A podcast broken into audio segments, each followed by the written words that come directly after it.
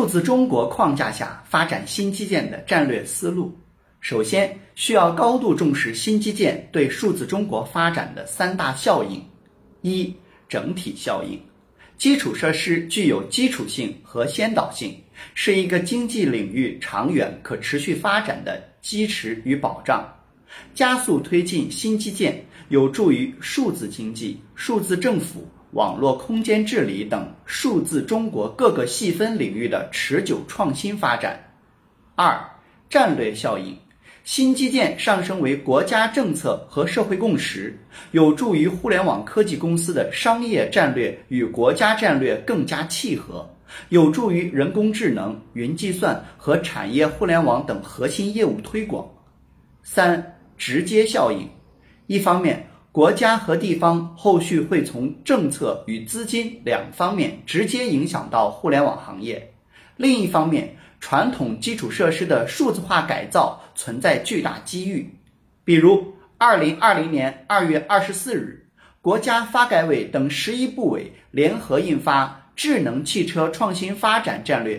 就专门强调了构建先进完备的智能汽车基础设施体系，推进智能化道路基础设施规划建设。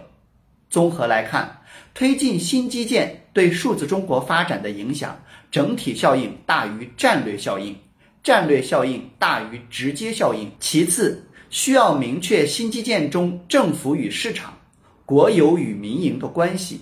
新基建推进中，政府规制与市场竞争如何实现有机平衡，将考验我们的政策能力。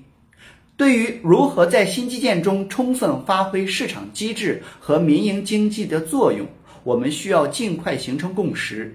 新基建的哪些部分是以市场力量为主，哪些部分可以政府力量为主，哪些部分需要多种力量合作，以及以何种机制进行协同，都迫切需要在理论上进一步理清。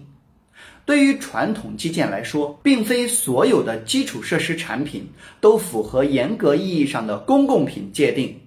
很多仅为准公共品，即使某类基础设施产品属于公共品，也并不意味着其整个产业链上的每个环节均为公共品。而这一点实际上构成了近二十年来全球范围内推动电力输配分离、铁路网运分离等垄断性行业改革的理论基石。即使该基础设施产品的某个环节为公共品，按理论需要由政府提供最为有效，但按照世界银行总结的经验，政府提供不等于政府生产，民营经济在其中依然可以发挥重要作用。比如一度盛行的公司合作 PPP 模式，因此民营经济在传统基建中已经发挥了重要作用。而对于新基建来说，其在发展节奏和投资方向上都必须注意与运行在其上的数字经济活动协同，在与数字经济相互依存和相互促进方面，更要提高敏捷度，否则无法适应数字经济快速迭代创新的经济特征。因此，需要更加强调市场机制和民营经济的主导作用。民营经济参与新基建，绝不能只是旧瓶装新酒，更不能是去分传统垄断行业的一杯羹，而是要一视同仁、公平竞争。再次，需要厘清新基建与数字经济和产业互联网的复杂关系。新基建与运行其上的数字经济理论上界限清晰，有学者将其形象地类比为路与车的关系。但实践中，二者往往水乳交融，密不可分，比传统基建的路与车关系复杂的多。有时甚至会出现既是路又是车的情况。二零二零年三月二十七日，中央政治局召开会议，强调要加快释放国内市场需求，保持线上新型消费热度不减。线上新型消费是数字经济的重要内容，与新型基建是相辅相成的。数字经济是新基建的市场基础，是新基建的需求来源。产业互联网是数字经济发展的高级阶段，是新基建的市场先锋军，为新基建主攻方向勾勒了初步的轮廓。新基建是数字土壤，是底座，将为数字经济和产业互联网持续发展、新业态、新模式培育和数字中国建设夯实基础。最后，需要以平台思维去打造新基建的数字生态体。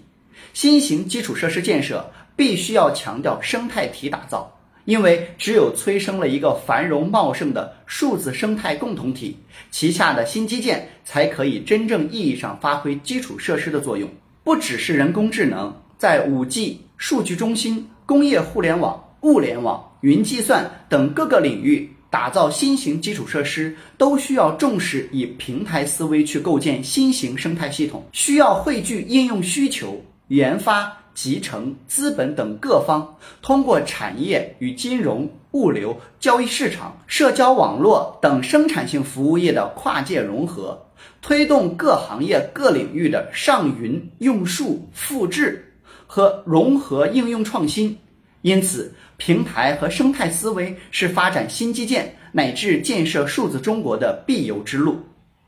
点击下方购物车可以购买书籍，关注我可以免费获取资料。欢迎转发分享，谢谢你。